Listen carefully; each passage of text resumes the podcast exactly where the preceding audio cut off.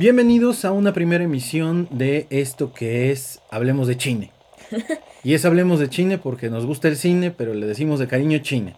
Me acompaña Dani Cano y yo soy Omar Muñoz. El día de hoy vamos a hablar de Steven Spielberg y un poco de su filmografía. Así que comencemos.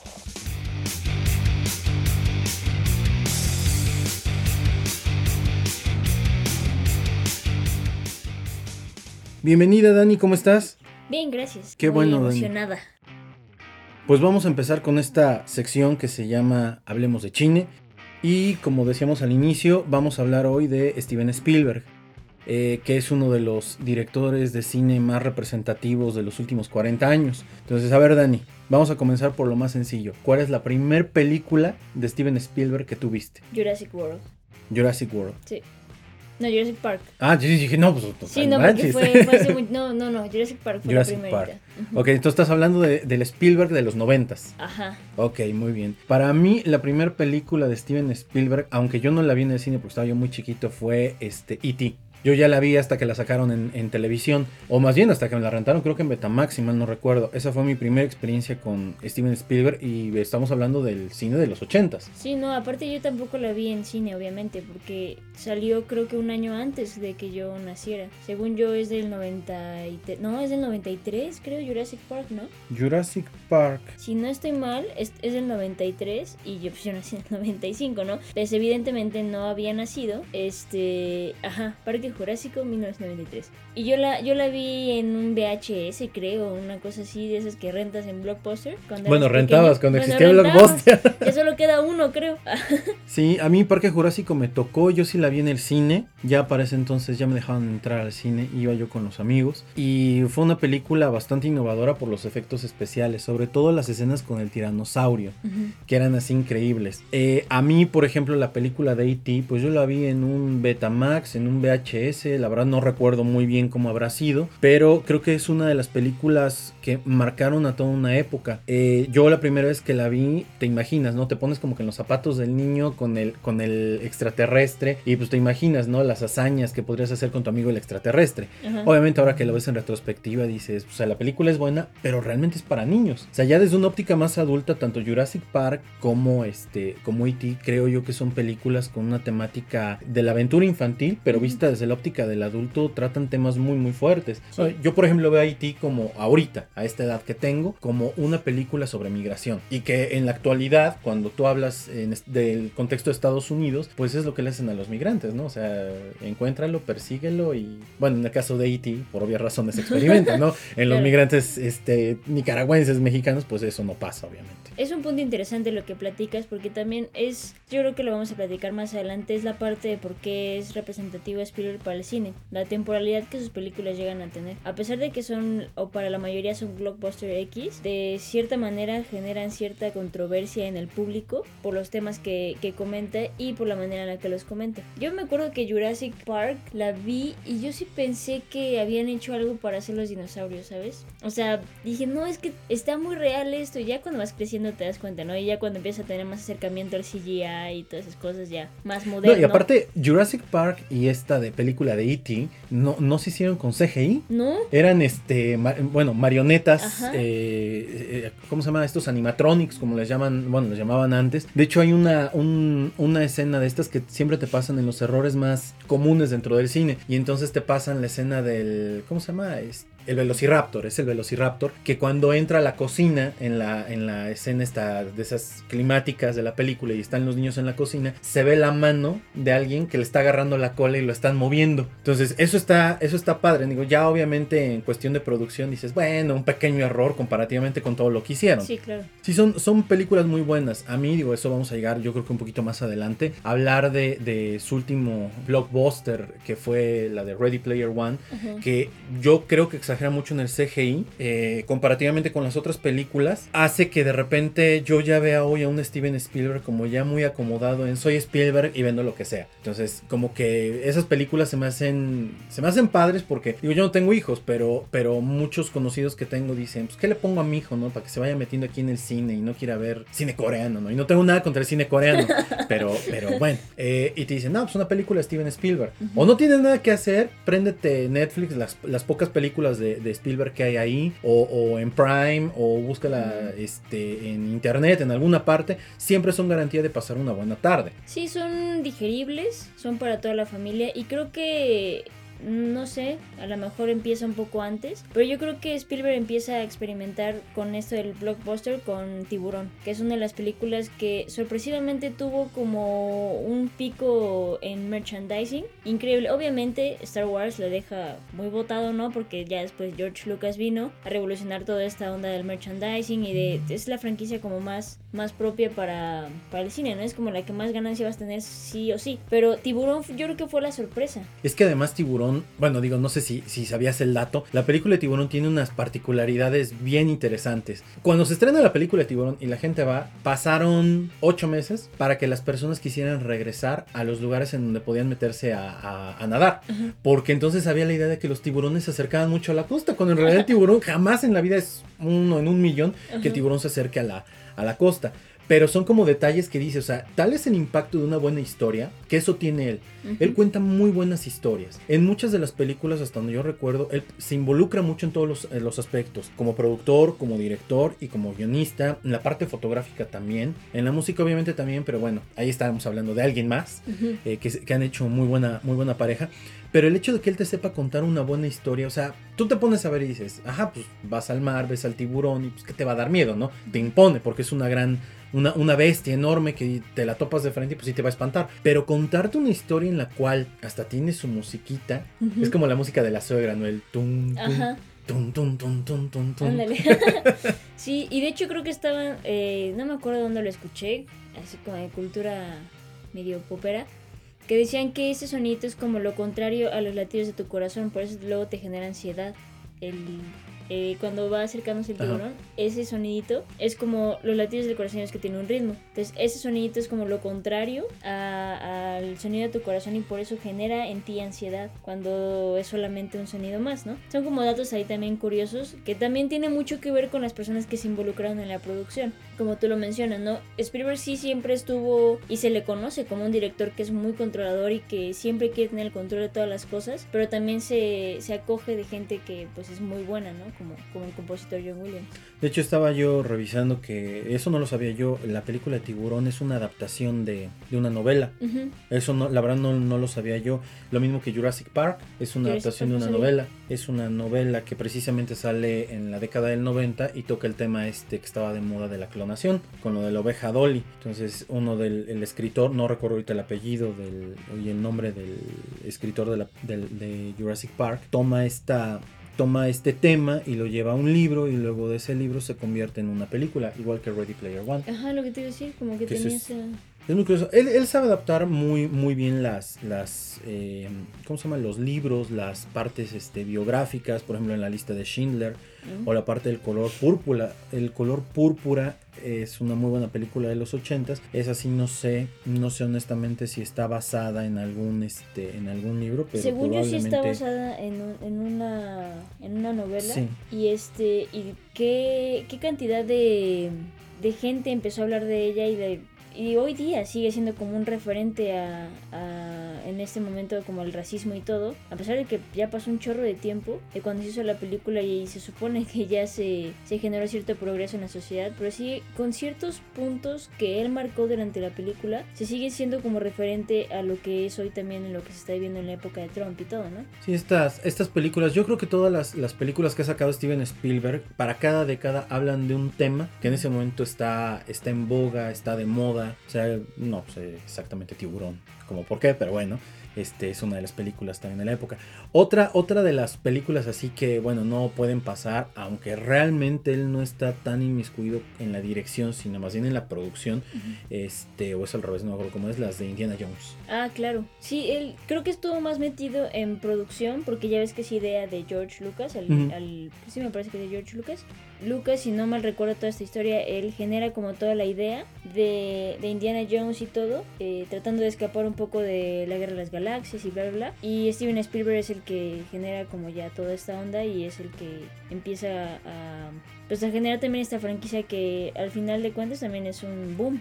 A mí la, la, las últimas dos películas, si mal no recuerdo, eh, ya hubo otras dos películas en el 2000 2009, si mal no recuerdo. Eh, no, no me gustó mucho, no fui un fan de la película, es más de, yo le llamo cine nostalgia. Eh, que realmente que hubiera sido una buena película. Yo la consideré innecesaria. No sé si apenas sacaron otra, la verdad no lo, no lo recuerdo. Pero creo que las, las películas originales de Indiana Jones, la verdad, son bastante padres. Eh, estas estas películas aparecen en un momento en el que el cine de aventuras estaba como muy, eh, muy perdido en el, en el, en el tiempo de, Hollywood. Como que estas películas de em, arqueólogos, busca tesoros, peleándote por una reliquia, como que de repente perdieron mucho auge de la época de los 50, 60 y con estas películas se retoma mucho. Aparte, igual la tonadita. Ya vamos a llegar a esto de las tonaditas porque son impresionantes en la filmografía de Steven Spielberg. Yo creo que si hiciéramos un programa de concursos de las películas y sus tonaditas, eh, habría mucha gente que la reconocería inmediatamente y si no sabe quién la escribió, sabe que es una película de Steven Spielberg. O sea, porque eso está mega asociado. También aparte en las de Indiana Jones, este, en su momento también estaba haciendo un guiño como al, al cine western, que también se estaba perdiendo mucho y justamente, no particularmente George Lucas, ¿verdad? Pero eh, este, esta bola de directores, George Lucas, Steven Spielberg, Francis Ford Coppola y otros dos o tres más, que son los que se habla como New Hollywood, son los que también empiezan como a retomar un poco el cine noir, que conforme Francis Ford Coppola con, con, El Padrino. Y este Indiana Jones también creo que es un guiño exactito para el western que también está como retomándose en esa nueva ola de, directores que están tratando de, traer como un poco de frescura a los espectadores porque estaban viendo películas que realmente ya no les interesaba. Ya, ya creo que ya no estamos entrando mucho en el rollo este de las películas ya como que más a detalle. Vamos a empezar por la primera película. Para empezar a, ver qué onda con, con este director para quienes no lo conocen. Y a lo mejor habrá mucha gente que nos esté escuchando y diga, pues ¿cómo no van a conocer a Steven Spielberg? No, la realidad es que hay mucha gente que no tiene ni la más remota idea de... Yo veo una película y yo no sé quién la dirige, quién la produce, quién hace la música. Y de repente eso hace que no te, no te vayas enamorando del cine como, como lo deberías de hacer. A veces es como muy superficial. La primera película de Steven Spielberg se llamó El Duelo.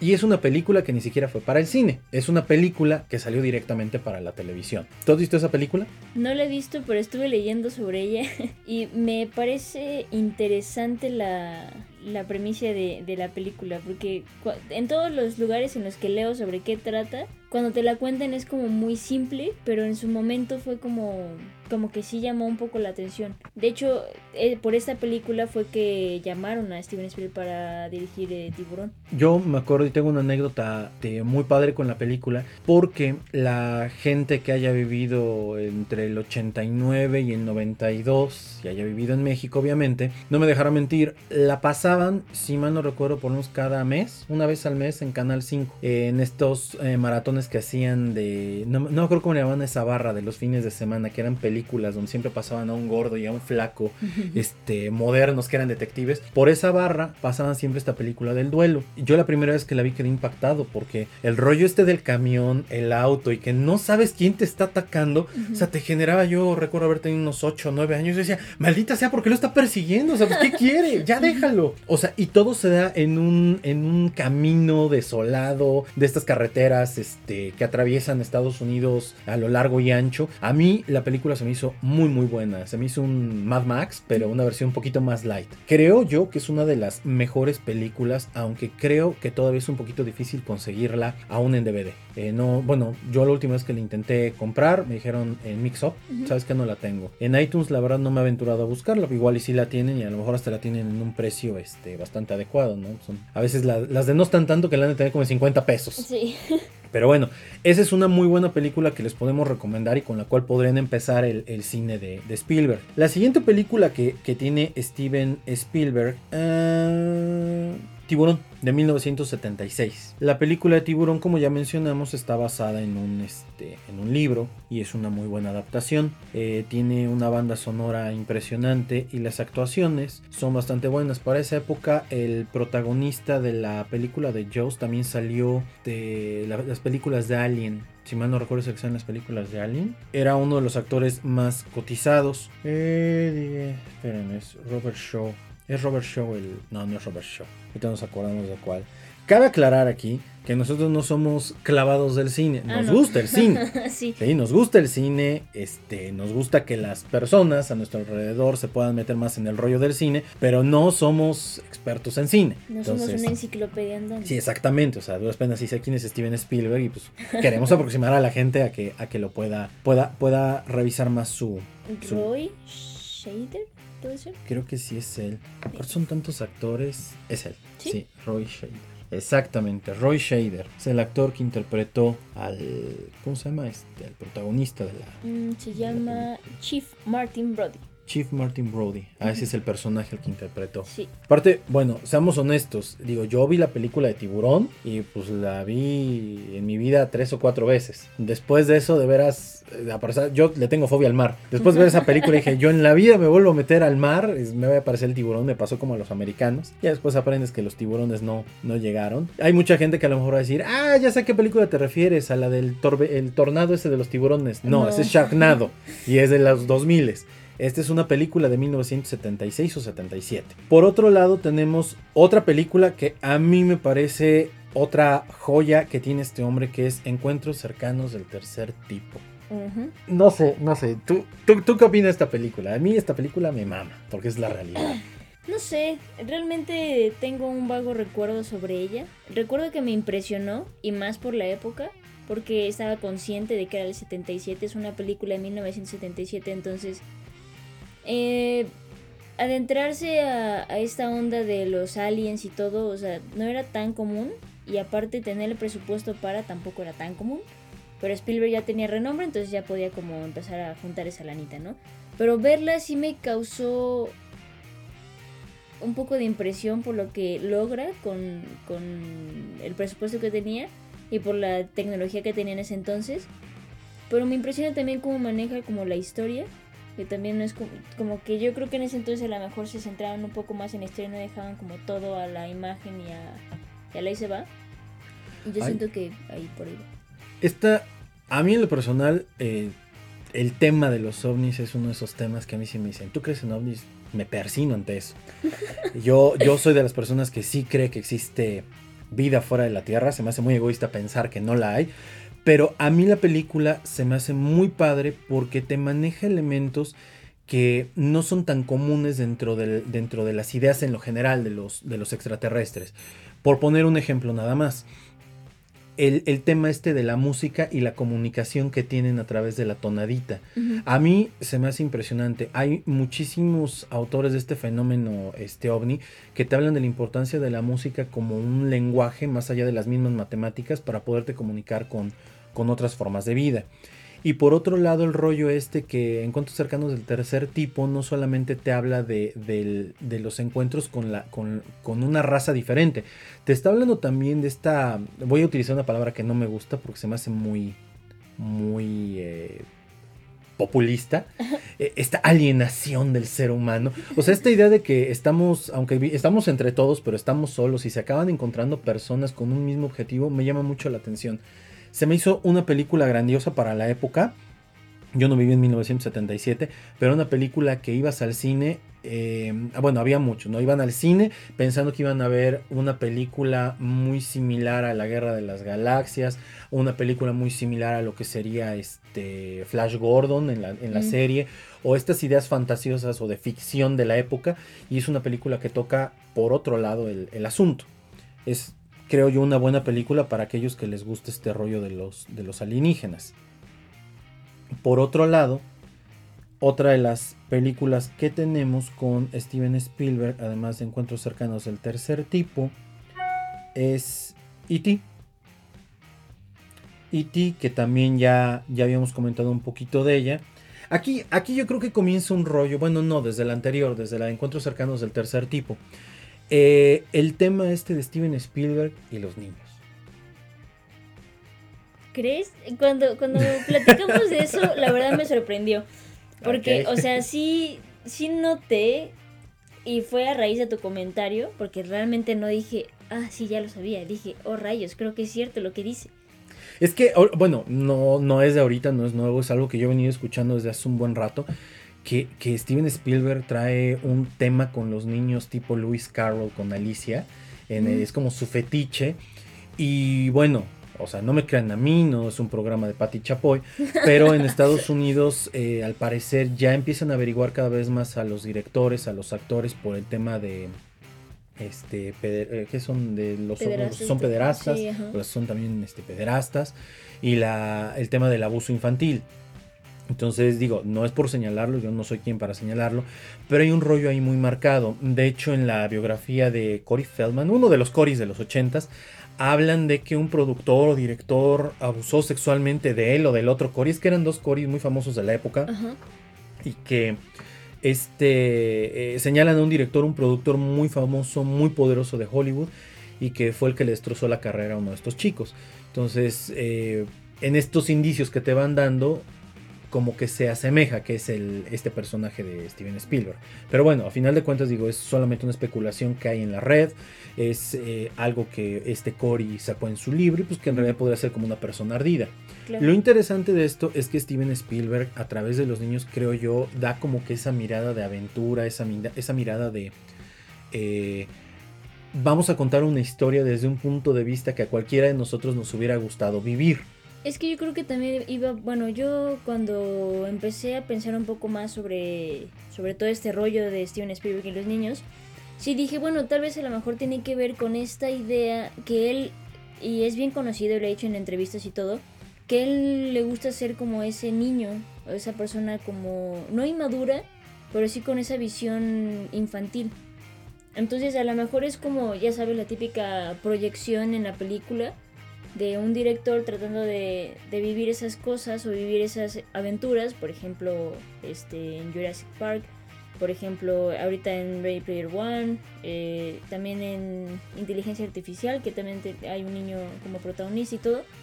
Te digo, a lo mejor es como esa, esa idea de, o ese deseo de él por como plasmar como esa, esa idea, ¿no? Un rollo un poco más psicológico, pero pero sí, yo, bueno, la verdad yo creo que iba más por ahí, pero estaría interesante investigarle más.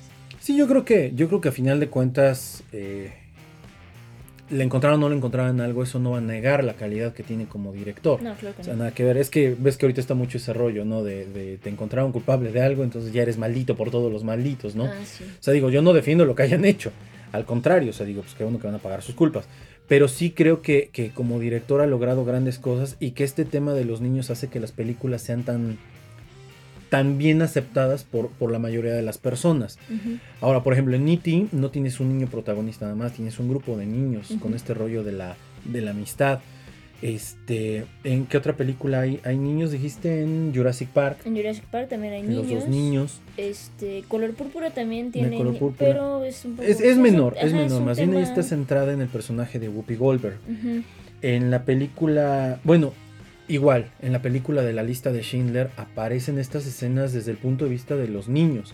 Y la verdad es que sí son, son muy impactantes. Inteligencia Artificial también, también, es una, una película, como tal no es un niño, es una inteligencia artificial.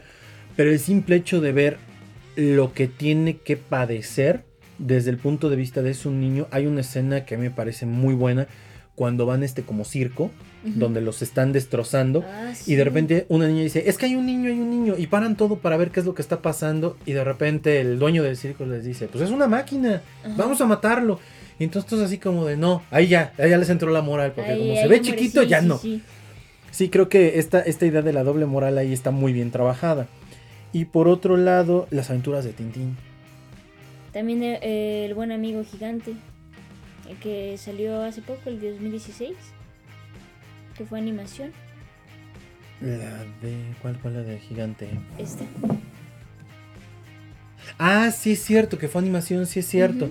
Está. Eh, ajá, ajá. Y también este. De esa no me acordaba, fíjate. Bueno, te voy a decir que yo no soy muy fan de las películas con, con este de animación este de esa forma. A mí me gustan más las clásicas o las de Pixar. Ese tipo de animación ah, no me, no me gusta, se me hace muy realista y como que no estoy listo todavía, al menos yo.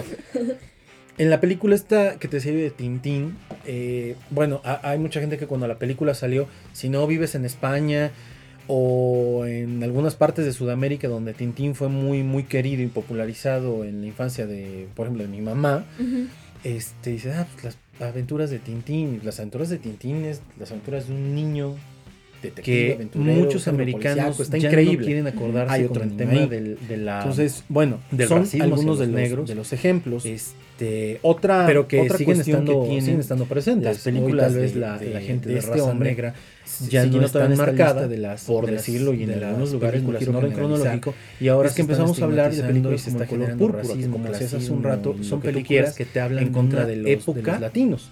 Entonces, es eh, a Steven Spielberg le gusta trabajar mucho ese rollo del, del ¿cómo se llama? La- los- las temáticas sociales. Y no sé qué opines, pero para mí la mejor película de Steven Spielberg es La lista de Schindler. Sí, Ok, lo, lo- lo matizo. De ese tipo de películas. No de este, ficción. O sea, de ese tipo de películas Sí, que tocan temáticas, es increíble la película. sí, sí, sí, completamente. Yo tuve la oportunidad de ver esa película en el cine. La fui a ver con mi familia. De hecho, este iba, lo recuerdo, mis abuelos, mi mamá, unas- mis tías, este, y yo. Y entramos al cine, lista de Schindler. eh, nos echamos las tres horas y media que dura la película. Todavía en ese entonces había intermedios. Ah, vi, por inter- la vi todo con intermedios. No, y qué bueno, porque si no, como lo que el viento se llevó, ¿no? Que dices, ya va a acabar esto. No, pero creo que la película es muy, muy buena. Muy, muy buena. El, el que te pusieran en esa época, en los noventas, una película en blanco y negro y así de larga, pues para muchos era, esto está destinado al fracaso y la realidad es que no es una grandiosa película. Ver todas las perspectivas, la perspectiva del hombre que quiere salvar a la gente, la perspectiva de los niños, la perspectiva de ser hombre o ser mujer judío en una época en la que estaba prohibido, la perspectiva del soldado alemán de te quiero, te amo, pero eres judía y ah, es de las primeras películas comerciales que empiezan a sacar desnudos. Y que aquí en México pasaron los desnudos porque no los podían cortar. En otras películas, claro que te los cortaban, pero en esta no te los cortaban porque era parte esencial de la película. Y aparte se hubieran visto muy mal cortando Sí, estas escenas del- de cuando los meten a la cámara de gas para que se bañen y van las mujeres temblando, cómo separan a las familias. Creo que sí es una de las, de las películas más impactantes. Yo no conozco a alguien que no haya visto la película y se le haya salido una lagrimita. Que te puede o no te puede gustar, estar o no de acuerdo, lo que tú quieras y mandes, pero al final dices, ah, qué crudo. y creo que de ahí es eh, también lo que comentábamos anteriormente, en la parte en la que cómo, cómo Spielberg controla o quiere controlar cada aspecto, pero también como que se, se envuelve con personas que conocen bien su, su profesión y le echan ganas y todo para generar, por ejemplo, esta película, porque mucha gente, se, como tú dices, le generó emoción la imagen, tal vez, pero también la música, como lo hemos mencionado antes, o sea, gener- era, es, es, para mí, es una musicalización bárbara. Es que eh, ahí viene la, la otra parte. Steven Spielberg no sería Steven Spielberg sin John Williams. Y fíjate que parece que es como la joyita para esta, para esta generación de directores. Porque también George Lucas, cómo, cómo mejoró Star Wars con John Williams. O sea, es, tú no puedes imaginarte a Darth Vader sin la marcha imperial, ¿sabes? Es como de... O sea, ¿quién es Darth Vader sin eso? Sí, y es que eh, John Williams ha creado las melodías más reconocidas en la industria cinematográfica. Le pesa a quien le pese. Ujú. No es decir que es el mejor, pero se acerca a ser el más grande en, en una época. Ha marcado una época. Hay muchos que se le quieren acercar ahora. Pero, pero en realidad este hombre ha logrado, por ejemplo, dices, la marcha para Darth Vader. Eh, E.T. ton- la tonadita de E.T. No la hago porque va a sonar muy ridícula. Eh, ¿Cómo se llama? La de tiburón. Ajá. Eh, la tonadita que es que es eh, súper reconocida de Jurassic Park o de todas las sagas de Jurassic Park. ¿Qué otra está? Bueno, la lista de Schindler, obviamente. La verdad no recuerdo la de El color púrpura. Además, no sé si somos medio racistas en México, pero esa película como que no... Aquí no pegó tanto la del color púrpura, pero bueno, las demás sí han, sí han generado mayor, este, Controversia. Mayor, pues sí, controversia y, una buena recepción por parte de las, personas. Hay otra película que es de 1999 y es Salvando al Soldado Ryan o Rescatando al Soldado Ryan. A mí se me hace una película bueno, pero hasta ahí. Es que yo no tolero a Tom Hanks. Las actuaciones de Tom Hanks se me hacen infames. Tiene un rango actoral de 0 a 1 cuando los demás tienen de 0 a 10. A a mí no, no me gusta. Entonces yo veo esa película y así como que quiero que me corten las venas porque yo paso sin ver con, con- con este hombre. Sí, sí te entiendo completamente. Sí, es, es, creo que su mejor actuación y eso es porque tiene un balón, es la de Náufrago, pero, pero, pero o, ya. O Forrest porque a lo mejor... Porque se está interpretando a sí mismo, para mí, Sí. o sea, Porque Pero- es, es bárbaro este vato. Sí, rescatando al soldado Ryan, creo que es un. No digo que es una mala película, pero creo que es donde empezamos a caer en el bache. Inclusive con inteligencia artificial, que en realidad es un proyecto que él viene a rescatar, no es un proyecto que realmente Steven Spielberg haya tenido como que muy en mente. No recuerdo quién era el director que estaba llevando esta, esta adaptación eh, del, del libro de inteligencia artificial, pero él lo viene a rescatar. Mm, volvemos a lo mismo, como que por vender eh, actuaciones de Jude Law, que mm, Jude Law no tampoco se me hace un buen actor. El niño de sexto sentido, la verdad es que sí. tiene una actuación buena, pero no como la de sexto sentido. Eh, inclusive creo que más o menos de la misma época es una, pre- una película que interpreta este hombre, eh, Robin Williams, el hombre bicentenario. Tocan una Ah, temática muy sí, sí, similar y yo prefiero el hombre bicentenario. Ay, bueno, es que también Ruby era Sí, o sea, bárbaro. digo, creo que son más o menos de la misma. Ajá. Después de eso viene otra, otra película, eh, la de Múnich, que habla precisamente sobre las Olimpiadas en Múnich y cuando entraron los, eh, mal no recuerdo, eran los palestinos, era un grupo de estos este, radicales y tomaron las instalaciones, la Villa Olímpica donde había gente judía y bueno, se hace un relajo. Creo que a lo mejor mucho de estas películas de ese tipo, como no nos toca tanto ese tema, no son tan indiferentes y es una muy buena película. Sí. Tiene, creo yo, muy buenas actuaciones. Pero bueno, es una, es una película que también pasa por este, un tema diferente. Después viene la película de... Pero fíjate, antes de, de...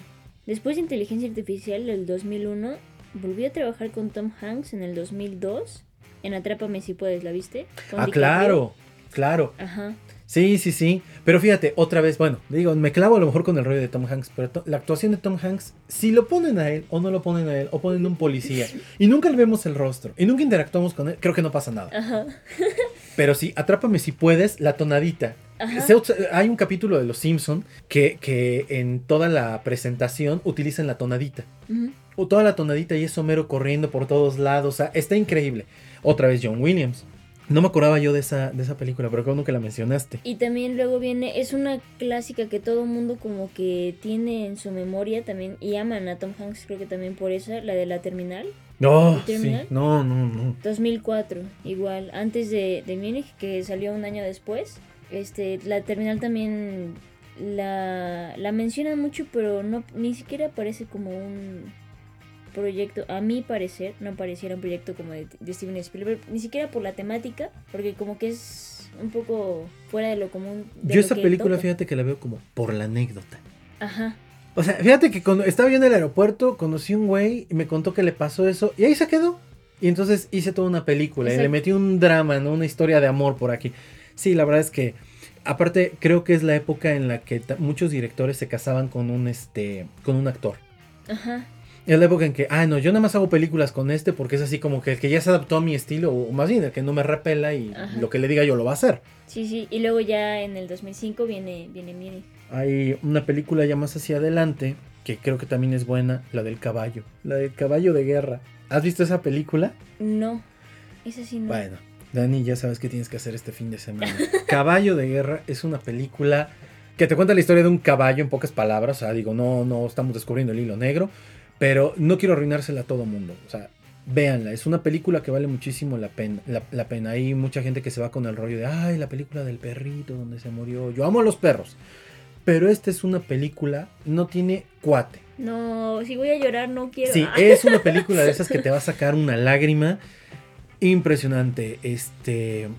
No, no, no, o sea, yo, yo honestamente no quiero decir más porque es una muy buena película eh, de, de Steven Spielberg. Y creo que es una película que puede, puede darte una perspectiva de qué tan buen director es. O sea, si de repente te entran tus llega esta película y dices, ah, ya me acordé, sí es cierto, su etapa Tom Hanks, hagámoslo a un lado. Este, esta película viene a reivindicarlo. Eh, de los actores está Jeremy I- I- Irving, David Lewis, Tom Hiddleston y Benedict Cro- eh, Cumber- Cumberbatch. Ah, los Cumberbatch. malditos nombres. Sí. Sí, Tom Hiddleston, pues ustedes lo conocen porque es Loki. Ujú. Y Benedict Cumberbatch es eh, Doctor Strange. Entonces son de las películas en donde ellos empiezan a, a aparecer eh, y tener un rol protagónico. Entonces yo les recomiendo que vean esa película. Digo, las demás como que son películas más comerciales, pero esta no, no tanto. Échenle una, un, un ojito. Luego viene, bueno, las aventuras de Tintín. Por ahí no me brinca alguna. Mm, no. Ah, bueno, sí. La Guerra de los Mundos, que solo fue para televisión, si no mal recuerdo. Ujú, Indiana Jones y el Reino de, las calaveras de, la Calavera de Cristal, del 2008. ujú. Que insufrible con la actuación de Shia LaBeouf. Que, Dios mío. En fin. Eh, solo un cortometraje llamado Timeless Cove. Y pues ya las aventuras de, de Tintín, el Caballo de Guerra. Y luego viene Lincoln. 2002. Peliculón. 2012. Acá, acá también creo que pasa lo mismo que con Múnich. Eh, la película de Lincoln, digo, si a duras penas sabemos en México historia de México, ¿qué nos pides que sepamos historia de Estados Unidos? Yo en lo particular me encanta la historia de Estados Unidos y Lincoln, Kennedy y Barack Obama se me hacen así como que los mejores presidentes que han tenido. Eh, yo cuando vi la película, yo cuando vi el proyecto, inicialmente vi lo del proyecto, dije, ah, pues se ve que va a estar bueno. Cuando vi quién iba a actuar como Lincoln, dije, no, esto va a ser un peliculón. Y es que el actor de Lincoln se acaba de retirar, si mal no recuerdo, con la película del hilo escarlata, Daniel Day-Lewis. Ah, ajá. Es Daniel Day-Lewis en una actuación que tú dices, wow, qué, qué increíble. con eh, Phantom Thread, no sé cómo se diga en, en español, el hilo El hilo fantasma. El hilo El hilo fantasma. Sí, este hombre hace una interpretación de Lincoln muy buena. Curiosamente colgándose de esta idea de vamos a sacar una película de presidente Lincoln, sacaron luego luego la película esta que tampoco está mala, no es de Steven Spielberg, este Lincoln cazador de vampiros. Ah, esa sí no me latió para nada. No, pero te voy a decir Bueno, algo. Ni siquiera la vi, más bien. No les voy a mentir. Échale un ojito. eh, Dale una oportunidad a la película. Es una jalada, por supuesto que es una Sí, jalada. es que es justo Pero eso. tiene, tiene, un, tiene un trasfondo histórico muy interesante con respecto a Lincoln. Muchos presidentes de la época, eh, bueno, americanos, te hablaban, por ejemplo, de encuentros con extraterrestres, el mismo George Washington, y, tenían ciertas aficiones medio extrañas. Lo de Lincoln y Cazador de Vampiros es bien interesante. Y es una película palomera. Pero digo, se montaron mucho en el rollo de sacar una película de Lincoln serie, pues saquemos una película de esta naturaleza. Y esta, por ejemplo, tuvo, o sea, tuvo la visión, o por lo menos tuvo muy buenas críticas en Estados Unidos por la, por la investigación que tuvo. Se dicen que Spielberg se tardó muchísimo tiempo en recrear la, la oficina de Lincoln a base de documentos y datos y todo lo que tuvieran disponible para poder tener la, la oficina tal cual él la tenía. O sea, fue un trabajo de investigación bastante fuerte para poder recrear este toda la película. Imagínate pues todo dato histórico que, que no va a sacar en, en la película. Es que en la, en la película te muestran a un Lincoln como, como históricamente uno lo, lo llega a leer en algunos materiales. Un presidente sumamente eh, ecuánime, que no le ganaba en absoluto la, el, el- el yo por el pueblo. Un presidente vanguardista, a él le toca la guerra civil americana, el norte contra el sur, que digo como contrastes, eh, previo a esa película, eh, mi esposa y yo vimos la película de Lo que el viento se llevó. Mi esposa pedía tiempo, decía, ya acabó. Cuando llegó el, medio- el intermedio, dijo, ya acabó. Le digo, no, todavía falta, hay que darle vuelta al CD, eh, digo, al DVD. ¿Cómo crees? Y entonces, cuando vimos esa película, este, vimos la parte del sur. Cuando ves Lincoln, después de ver lo que el viento se llevó, dices, wow. O sea, mientras en el sur eran como los norteños de México, este, despilfarradores con lana y todo, en el norte todo era industrialización, los cañones, universidades, o sea, pues por algo ganaron la guerra. Y tiene un enfoque muy padre cuando te habla de este rollo de los, este, de los derechos de las, de las minorías y la abolición de la esclavitud. Creo que el siguiente año o ese año también compiti- o compitieron por el, por el Oscar la de dos años, dos años de esclavo, diez De años esclavitud. de esclavo. Dos años de esclavitud. Ajá, digo, también esa película a mí se me hizo insufrible. Creo que la temática se trabaja mejor en la otra. O hay mejores películas que, que la de los 12 o 10 años de este cuate. sí. ¿Qué otra película después de esta tenemos? Pues viene, viene Puente de Espías, igual con Tom Hanks. Este, luego viene El Buen Amigo Gigante, 2016. Y viene una que me interesa mucho saber tu opinión.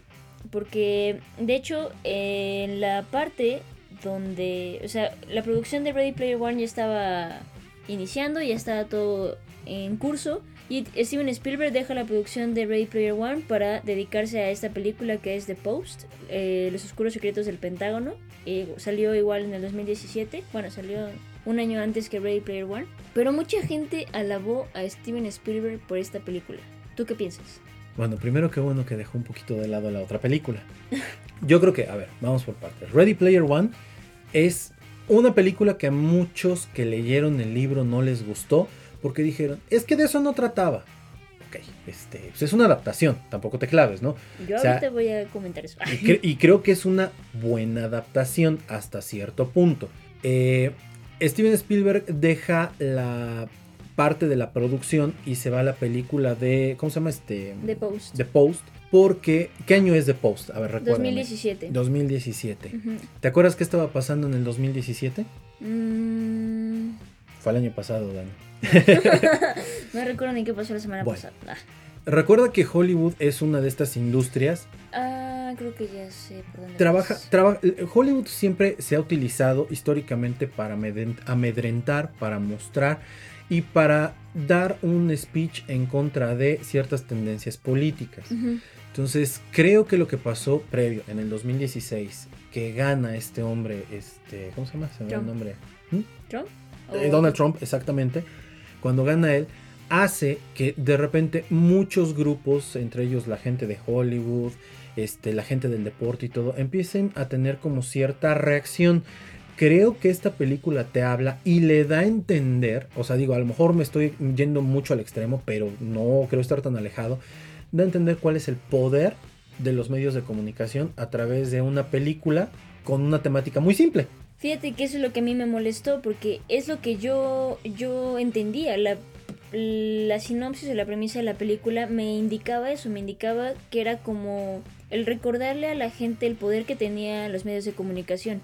Ahorita pues se, se estaba basando en, obviamente, en periódicos y no, solamente había eso. No había este, redes sociales ni nada por el estilo. Entonces se está basando en periódicos y se está basando en la historia de este de este periódico de, la, de cómo esta señora pierde la, o va a perder la oportunidad si es que no toma una decisión de quedarse o no con el periódico y bla bla bla, bla, ¿no? Si no la han visto, véanla, luego ya, me, me dirán qué quieren. Pero lo que a mí me sorprendió de que la gente empezara a alabarlo es que el guion se me hizo completamente nacionalista, absurdo y súper flojo.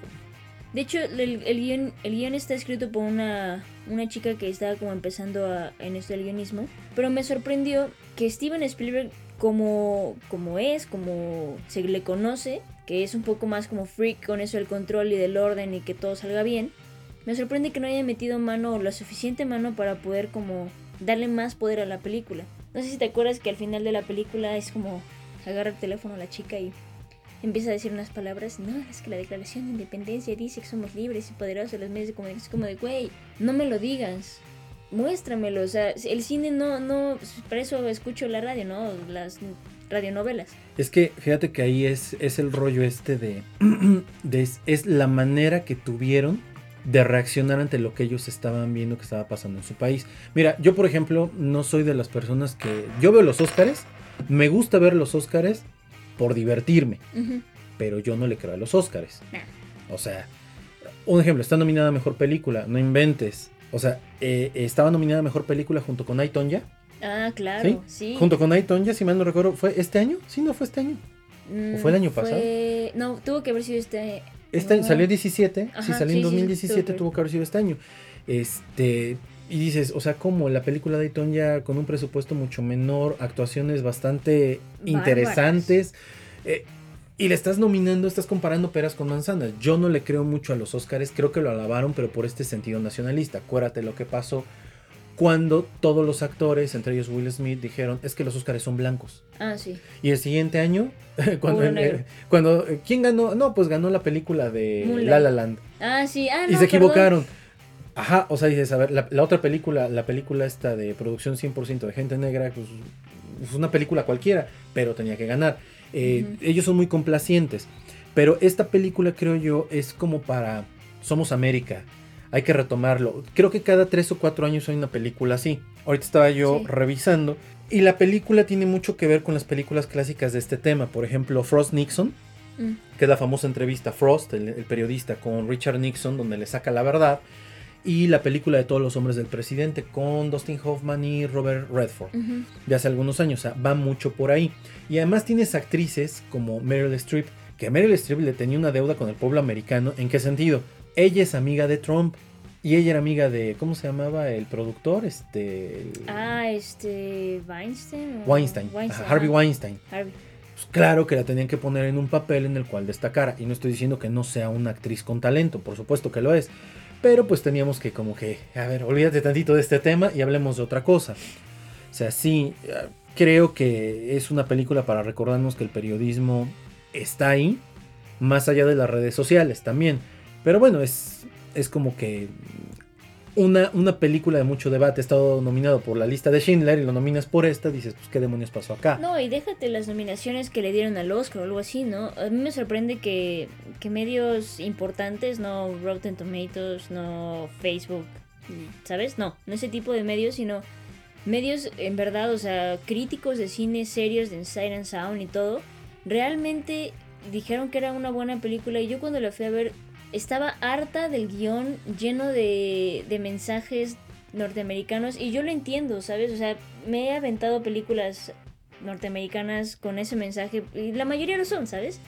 O sea, date cuenta que la mayoría de las, de las películas este, gringas tienen ese, al final tienen ese mensaje nacionalista de todos somos, ¿no? Pues, nada más Capitán América, incluso. Mira, te estoy viendo. Eh, esa, esta película que acabamos de comentar estaba nominada junto con Las Horas Más Oscuras, que habla de Mm, Winston Churchill y la Segunda sí. Guerra Mundial, junto con Todo el Dinero del. Mundo, junto con I, Tonya, junto con este, Lady Bird y junto con el Hilo, Fantasma. Hilo Fantasma Ajá. y Molly's Game, que en español no recuerdo cómo le pusieron. Apuesta maestra.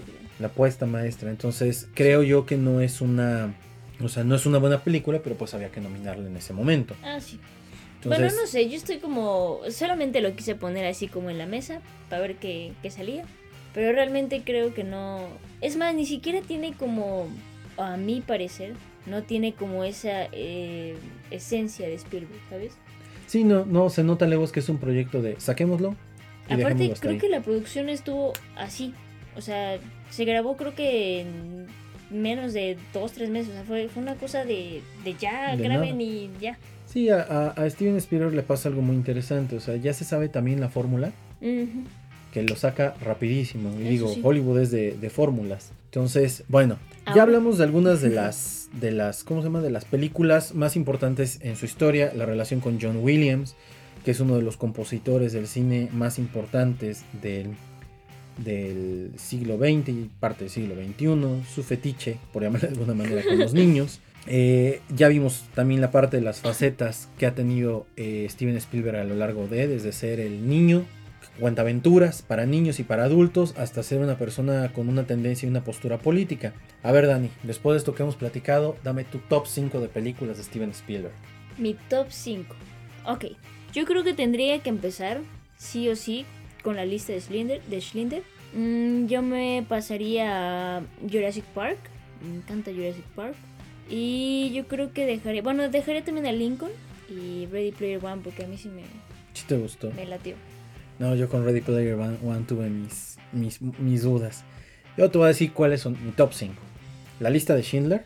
Bueno, no necesariamente en ese orden. Ah, sí, no claro, yo no le dije en ese orden. Eh, la lista de Schindler, Atrápame si puedes, a pesar de Tom Hanks, es una película que disfruto mucho. Creo que desde ahí empiezas a ver un Leonardo DiCaprio con talento para la actuación. Ujú. Em, obviamente E.T., Parque Jurásico.